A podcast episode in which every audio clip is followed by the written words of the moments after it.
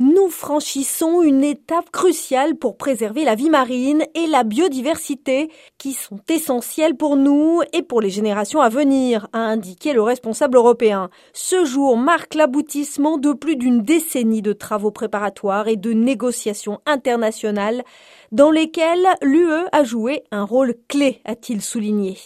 C'est aussi un atout majeur pour mettre en œuvre l'objectif fixé lors de la COP 15, à savoir protéger 30% des océans, a ajouté le commissaire européen chargé des océans et de la pêche. Les États membres de l'ONU se sont mis d'accord samedi sur un texte destiné à contrecarrer les menaces qui pèsent sur des écosystèmes vitaux pour l'humanité.